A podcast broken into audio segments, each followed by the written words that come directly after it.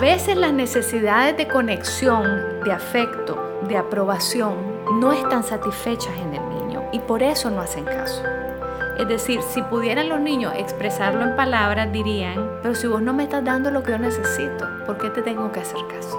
Entre paréntesis, Escuela para Padres, la formación que no tuvimos. Hola, mi nombre es Jesse Huitrago. Soy co-host de Entre paréntesis. Para los que no me conocen, soy coach y mentor de modelos y planes de negocio, soy empresario y también padre. El día de hoy conversamos con Mónica sobre un tema que estoy seguro que es bastante generalizado en nuestras familias y en nuestra sociedad. El episodio se trata de encontrar respuestas para una pregunta muy sencilla. ¿Por qué mi hijo no me hace caso? Hola Mónica, ¿cómo estás? Muy Qué bien, gusto Jessy, muy tenerte bien. por acá en el estudio de Mercat nuevamente. Eh, Me encanta estar aquí. Cada vez que vengo, vengo muy ilusionada de poder aportar un poquito en la crianza consciente. Estas conversaciones nos están enseñando muchísimo, ¿verdad? Sí, Sí, claro. todos aprendemos. Entonces, el tema de hoy es ¿por qué mi hijo no me hace caso? Es un Así tema bastante fuerte y generalizado. Muy común, desde chiquito hasta grande nos pasa, ¿verdad? Con nuestros hijos, nuestros adolescentes, nos- es muy común. Digamos, como es de costumbre en este programa, lleguemos a la raíz del problema, ¿verdad? ¿Qué es lo que impulsa a los niños a no hacer caso a sus padres? Ok, primero vamos a hablar un poquito del problema, porque los problemas son, bueno, no me hace caso o no sigue instrucciones, le tengo que repetir muchas veces lo mismo, a veces estamos cansados y entonces nuestro cansancio nos hace también a veces reaccionar con violencia, eh, le gritamos, incluso a veces les podemos hasta pegar porque estamos agotados, sobrepasados. Y eso luego genera en la relación desconfianza, frustración, Desconexión. desconexión, miedo de parte de ellos hacia nosotros. Y entonces luego como que nos instauramos en un ciclo, ¿no? En donde los niños están frustrados, por la frustración luego no nos vuelve a hacer caso, luego nos volvemos a frustrar y entonces entramos como en un ciclo que nos termina agotando a, a todos, ¿verdad? Ahora, es interesante también analizar que muchas veces los niños, esta necesidad que tenemos los padres de que nos hagan caso o de que sigan nuestras instrucciones, de que nos obedezcan ciegamente, a veces los niños lo que hacen es que terminan traicionando su autenticidad, que es decir, que es lo que sienten, en pro de preservar el vínculo con nosotros. Para complacer al padre, por así decirlo. Sí, y para, y para encontrar seguridad, que un niño encuentre la seguridad a través de la aprobación y la validación del padre. Correcto. Pero si siempre me tienen que hacer caso, no pueden ir descubriendo realmente lo que les interesa, lo que les gusta, que les entusiasma, ni ir fortaleciendo su identidad. Correcto. o sea, Entonces- acaban perdiendo, digamos, su autenticidad, por así decirlo. O sea, Se la, van instrucción, Sí. estas eh, órdenes que están recibiendo de manera continua, los van condicionando a un comportamiento que no necesariamente es natural en ellos. Así es. Exactamente. Y esto dura, perdura hasta la adultez, porque es increíble, pues, cuánta gente adulta luego le cuesta conectar con su autenticidad, expresar realmente lo que necesitan, lo que quieren, lo que sienten. Y esto tiene raíz en la infancia y muchas veces en este tipo de episodios o situaciones. Ahora, eh, a veces las necesidades de conexión, de afecto, de aprobación, no están satisfechas en el niño y por eso no hacen caso.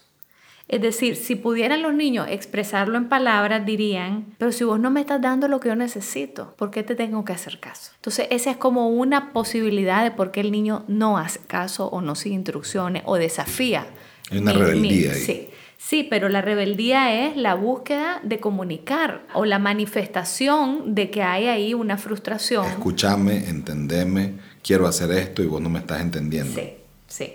Y entonces, si yo no le estoy dando la conexión que ellos necesitan, el afecto, el tiempo de calidad, la comprensión, eso se va a manifestar por un desafío de ciertos límites o de ciertas normas que yo estoy queriendo establecer. Como dijimos en el capítulo del episodio de los límites, primero es la conexión y luego es la corrección, ¿verdad? Sí. Ok, ahora, a veces el desafío también se relaciona con mi dificultad como padre y madre de establecer límites. O sea, puede ser que sí haya una buena conexión, que sí le estoy dando lo que necesita efectivamente, pero que yo a la hora de establecer límites como madre fallo o como padre. Porque bueno, porque me da pesar, porque pobrecito, hay dejarlo, lo voy a consentir, ¿verdad? Entonces cuando nuestros límites son laxos y los niños no están acostumbrados, mis límites son laxos y cuando mis límites son laxos, el niño dice, pues yo puedo hacer lo que yo quiera. Entonces el desafío de, las normas o el no hacerme caso es porque saben que no va a haber ninguna consecuencia al final. Sí. ¿Sí? Correcto. Entonces están esos dos escenarios, ¿verdad? Y en esos dos escenarios hay que ver qué está pasando con el niño. Ya luego vamos a hablar de las soluciones, pero quizá también es importante ahondar y profundizar en por qué en esta relación, en la naturaleza de la relación padres-hijos, que es una relación de poder, en donde yo quiero que mi hijo obedezca sin cuestionar, ¿verdad? Tengo una necesidad de control y esa necesidad de control viene muchas veces de mis miedos, de mis inseguridades, de, mis inseguridades como mamá o, como papá o de mi ego o de querer yo siempre llevar el control porque también cuando era un niño eran otros los que llevan el control y ahora esta es mi oportunidad de poder hacer yo lo que quiero y porque está en mi poder, ¿sí? Entonces tenemos que ir deconstruyendo la relación padres-hijos para ir entendiendo todos estos condicionamientos que tenemos nosotros inculcados, cómo también esta sociedad nos va condicionando a no cuestionar. Primero decimos, el pensamiento crítico, tenemos que desarrollar el pensamiento crítico en la escuela, en la sociedad, pero ¿cómo lo vamos a desarrollar si ni siquiera permitimos que nuestros hijos nos cuestionen o que nos digan no? ¿Te fijas? A mí me gustaría ahondar un poquito, o sea, profundizar esto en la raíz del problema, ¿verdad? Eh, estamos claros de que, y obviamente tratando de ver diferentes perspectivas, no solamente de los niños digamos, de 5 años para abajo, sino que un poquito más para arriba también, porque este es un problema agudo hasta los 5 años, hasta los 10 años, e incluso los adolescentes se viene a complicar un poquito más, ¿verdad? Aunque los adolescentes tal vez podríamos dejarlos para otro programa. Pero fíjate bien qué interesante, y decir que cuando estos niños empiezan a reprimir lo que sienten desde chiquito, porque no les permitimos que nos desafíen, eso luego en la adolescencia explota. Entonces de pronto el padre dice, pero ¿qué, ¿qué, te pasó a vos? Si vos cuando eres chiquito todo me hacías caso, entre paréntesis, por miedo. Y ahora ya no, ahora ya no me oí, ya no me respetá, ahora todo me argumentá. ¿Y qué le pasó a este chavalo? Es la adolescencia, dice la gente. Bueno, pues no, a veces no es la adolescencia, sino es que ese niño has tratado desde chiquito de ir preservando el vínculo que le da seguridad porque es muy dependiente de ese vínculo siendo tan pequeño y que cuando llega la adolescencia, pues explota y dice ya no más. Ahora sí ah, voy a sacarlo todo, ¿verdad? Todo lo que llevo reprimiendo de enojo, de frustración, de tristeza, etc. Entonces, en realidad lo que les pasa a los adolescentes es una continuidad de lo que viene uno arrastrando desde la infancia. Correcto. Y eso es importante entenderlo así. Ok, ahora ahondemos un poquito más en cómo podemos ir dando soluciones a cada una de estas situaciones, que es digamos, el, el valor de este espacio. ¿Qué herramientas o qué consejos le darías a los padres para que vayan creando mejores condiciones para que sus hijos pues les vayan escuchando más o que les vayan haciendo más caso, pues que haya una mejor comunicación entre ellos. Ok, primero, como primer punto en las soluciones, creo que es importante revisar y checar con nosotros mismos cómo está el tiempo de calidad con nuestros hijos, cómo está, estoy conectando con mi hijo, estoy realmente comunicándome bien con mi hijo, mi hija tengo que revisar bien eso y revisar la constancia y congruencia también de los límites que yo estoy estableciendo, si se está cumpliendo o no. Si eso se cumple y hay un check, vamos bien, ¿verdad? Pero luego hay que revisar otros aspectos, no solo eso, sino hay que revisar de pronto cuáles son las emociones que están atrás de ese desafío de no seguir de no hacerme caso, pues, por ejemplo, puede haber frustración o tal vez el niño está muy cansado y simplemente está desafiando porque está agotado al final del día y está sobrepasado emocionalmente. ¿Qué hacen en esa situación? ¿Qué hacen los padres? ¿Qué, deben, qué deberían hacer? Ok, en esa situación es importante que los padres con esa... Cuando yo hablo de conexión, Jessie, hablo de poder entender lo que el niño está sintiendo. Entonces, si yo me doy cuenta, este niño está cansado, realmente no es que me está haciendo una parranda por desafío, sino porque está cansado. yo lo reflejo al niño y se lo digo, mira amorcito, veo que estás cansado, ¿sí? Veo que estás frustrado y se lo reflejo, uno, para que el niño aprenda a identificar lo que está sintiendo y dos, para fortalecer la comunicación con ese niño y que ese niño se sienta validado por el padre o la madre. ¿Te fijas? Sí. Entonces, eso que yo hago cuando el niño es pequeño va a fomentar cuando el niño es mayor una comunicación asertiva, en donde el niño ya va creciendo sintiendo que hay alguien que me está viendo y entiende lo que yo siento, aunque yo no lo pueda expresar. Así es. ¿Ves? Entonces eso va sentando las bases de una buena comunicación luego. Por otro lado, hay que revisar, eh, bueno, cuánto tiempo del día o de las semanas o del mes he pasado yo en modus corrección versus en modo conexión. Es decir, si yo he estado mucho tiempo en la semana corrigiendo que hiciste mal esto, que recoge esto, pero que no hiciste tus tareas, pero que ya tenés que ir a tutorías porque no te va bien en las matemáticas, y la profesora me dijo que te habías portado mal en Saturando la comunicación. Exacto. Entonces, estoy saturando esa comunicación de forma que le estoy enviando el mensaje al niño de que no es suficiente, de que lo está haciendo siempre mal, de que nada lo hace suficientemente bien. Aunque no es ese el mensaje que yo quiero dar. Como mamá probablemente yo tengo preocupaciones, temores, no quiero que mi hijo sufra, no quiero que se sienta avergonzado en las clases porque no le entiende algo, etcétera, etcétera. Pero aunque mi intención sea esa, el mensaje que estoy enviando no es ese. El tip es más conexión, menos corrección. Sí. Perfecto. Primero conexión y después corrección. Y tengo que ver cómo estoy corrigiendo también, porque no puedo saturar la corrección, como Sí. dijiste vos. No puedo estar todo el día o todas las semanas o todo el mes solo dándole y dándole, dándole lo que no hizo bien o solo indicándole qué es lo que tiene que hacer. Y si vos te fijas, los niños chiquititos, desde los tres años, dos años, empiezan a querer hacer las cosas solos, ¿verdad? Y uno le dice, vení, te voy a lavar las manos. No, yo solito, ¿verdad? Dicen los niños. O te voy a amarrar el zapato. No, yo solito. Y uno no tiene la paciencia a veces de esperar el tiempo que ese niño se va a dedicar a aprender esa habilidad de amarrarse los zapatos o de lavarse las manos o de limpiarse en el baño, la pompa. ¿Me entendés? Porque estamos apurados con nuestra agenda, sofocados con nuestro tiempo y no, no, no, mejor te lo hago yo que te lo voy a hacer vos porque vos te lo vas a hacer mal. Y entonces ahí empezamos también a Es crear la dependencia A y las inseguridades. Exacto. Crear dependencia, crear inseguridad y mandarle el mensaje de que sin mí no puede, cosa que no es verdad. Sí. Sí. Porque los niños sí pueden ir aprendiendo perfectamente a hacer cosas sin nosotros. Pero no es- también nuestro ego de padre no quiere que seamos imprescindibles para ellos.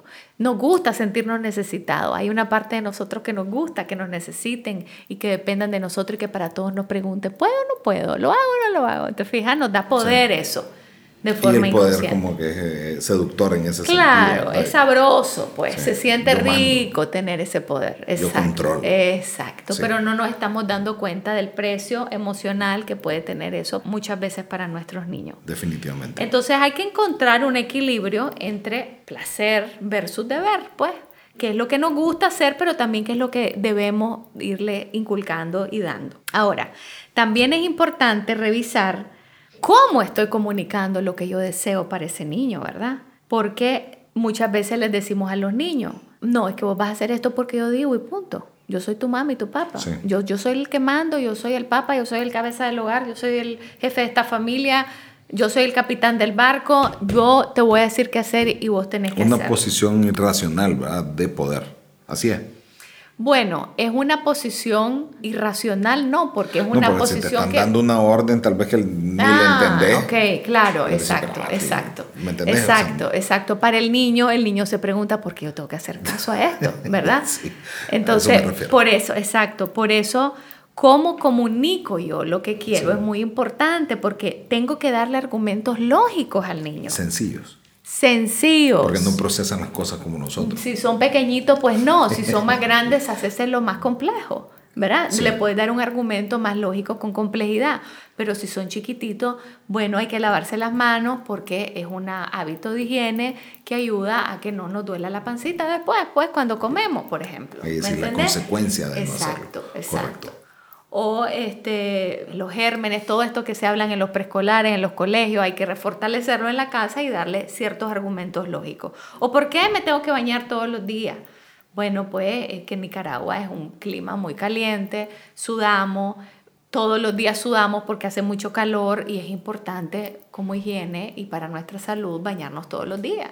¿Sí? Pero esa es una gran diferencia, decírselo de esa forma, a decírselo lo tenés que hacer porque yo te lo digo, punto, yo mando y ya.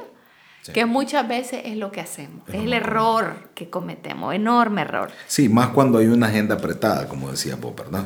Porque sí ahí, digamos, comienzan a detonarse las emociones y el enojo y la presión del estrés del trabajo, cosas así, ¿verdad? y no tengo el tiempo para estar discutiendo, entonces, entonces porque yo digo y punto, y no le voy a explicar nada porque no tengo tiempo ni paciencia para estarle explicando. Eso es lo que muchos padres y madres me dicen a mí. No me digas que yo le tengo que estar explicando eso, que a mí no me da el tiempo y tengo que salir corriendo a la oficina o tengo que resolver tal o cual problema. Sí. Y tal vez, digamos, cambiando un poco el modo de afrontar la situación, sí, tal vez los primeros días puede ser un poco más, tome más tiempo y sea más difícil. Pero una vez que ya lo volviste es una costumbre, ya comienza la rutina a fluir de una manera más sana, pues sin, tener que acudir al grito y a la orden y al mando control. Exacto, pero también te voy a decir algo que me pasa a mí personalmente que muchas veces llego a mi casa y estoy todavía con el tic-tac de la agenda del día, vamos, un, dos, tres, paso uno, paso dos, entonces hay que bañarlos, hay que darles de comer, ahora se tienen que ir al ¿verdad? Y no me tomo el tiempo de decir, a ver, espérate, ahorita es conexión y voy a relajar mi agenda, porque ya no hay paso uno, paso dos. Correcto. Me puedo relajar puedo bajar completamente la defensa. Conecto. Conecto y pasar ahí pues que la niña quiere una hora estar debajo de la ducha viendo el chorrito, qué lindo, cómo me moja y tener esa paciencia, aprender también de los niños esa paciencia de ir descubriendo cada gotita y esa curiosidad que tienen los niños que es tan linda, ¿no? Y que nosotros hemos perdido lamentablemente. A mí me gustaba sacar, por ejemplo, la cara hacia la ventana del carro que me diera y esos placeres sencillos de la vida en la medida que te vas volviendo adulto lo vas perdiendo. Pues, Entonces, como empatizar con ese momento mágico para ellos, que para nosotros pasa a ser algo imperceptible.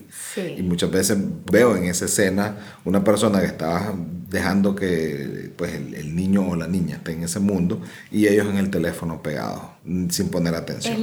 Eso no es conexión, porque tienes que estar ahí y conectar empática. sí, y además los niños se las ingenian para cómo capturar la atención de los padres. Entonces mm. saben que, por ejemplo, el celular. si te dicen, o, te mojan el celular, o te dicen, papá, te amo.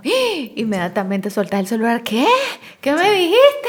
¿Verdad? O son mi amigo, ¿viste? Yo te quiero mucho. Entonces los niños también tienen que ir, o sea, viendo creativamente cómo capturan esa atención del papá y la mamá para que suelte el celular, para que me vea, para que conecte Y si no me hace caso así, entonces a las malas chillo, brinco, me porto mal, porque eso sí les va a hacer, digamos que la atención está en ellos. Así Entiendo. exacto. Busco, busco la atención de la forma en que me resulta, y si la que me resulta es pegando los gritos que pego, entonces eso es lo que va a hacer.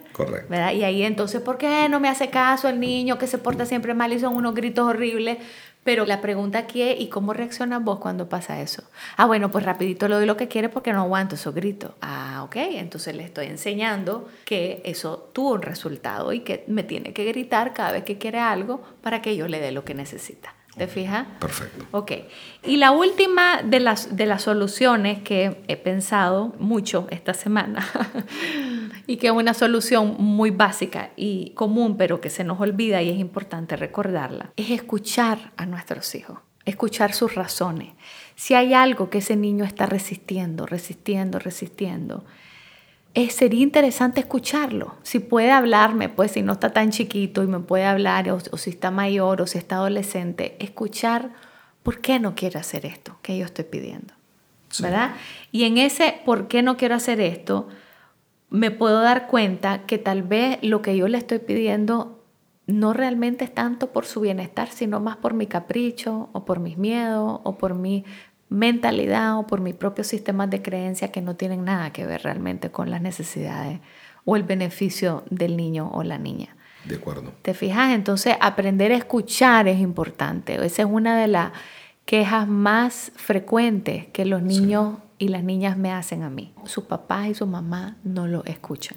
Sí, entonces fíjate que vuelvo a un principio, ¿verdad? Que si uno quiere que algo cambie, tiene que cambiar uno mismo. Y entonces lo que estoy interpretando, todo esto que me estás diciendo, es que para que mi hijo me haga más caso, el primero que tengo que cambiar soy yo. Sí. Porque yo soy el que puede, puede pues, encontrar estas, utilizar estas herramientas de las que vos estás hablando y ver cómo se comportan ellos. Sí. Y así va a cambiar toda esta dinámica que mi hijo no me hace caso. Exacto, porque siempre estamos, y me gustó el título del tema de hoy porque es no me hace caso, ¿verdad? Que es lo escuchamos mucho. Muchísimo. Pero estamos viendo el problema siempre en el niño. Y otra vez, como lo he repetido en tantos episodios, vernos nosotros al espejo, ver lo que a nosotros nos pasa, ver lo que eso me está moviendo a mí, ver las dificultades que yo estoy teniendo. De ver lo que yo puedo hacer diferente.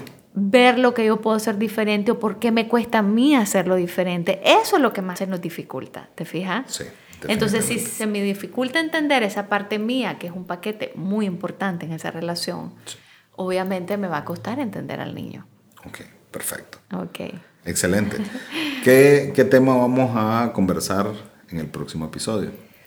Te puedo hacer una petición como, como audiencia y co-host. Por favor. Me gustaría entender, yo creo que el tema de los adolescentes, yo tengo un hijo adolescente, me gustaría entender cómo conectar más, pues porque estamos claros que es una consecuencia, pues, pero cuando el problema ya está ahí, ¿verdad? yo hoy siento que tengo muchísima más conexión con mi hijo, usando de las herramientas que nos ha estado dando en estos episodios. Sin embargo, me gustaría entender un poquito más, pues, porque yo creo que este es un tema ya un poco más fuerte, ¿verdad? Ya un poco más, eh, que lleva más a, una conversación diferente. Pues. Sí, sí, sí, totalmente. Yo creo que es muy importante empezar a hablar de la adolescencia también, sobre todo de los adolescentes de estos tiempos que tienen tantos desafíos.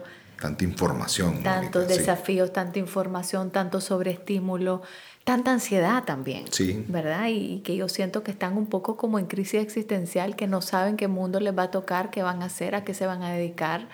Son muchas cosas las que le están afectando y sí creo que es Estresado por el futuro. Sí creo que es importante tomar ese tema y hablar sobre la adolescencia y los desafíos de la adolescencia en estos momentos y cómo nosotros pues podemos acompañarlos de una forma compasiva, generosa y sin juzgarlos.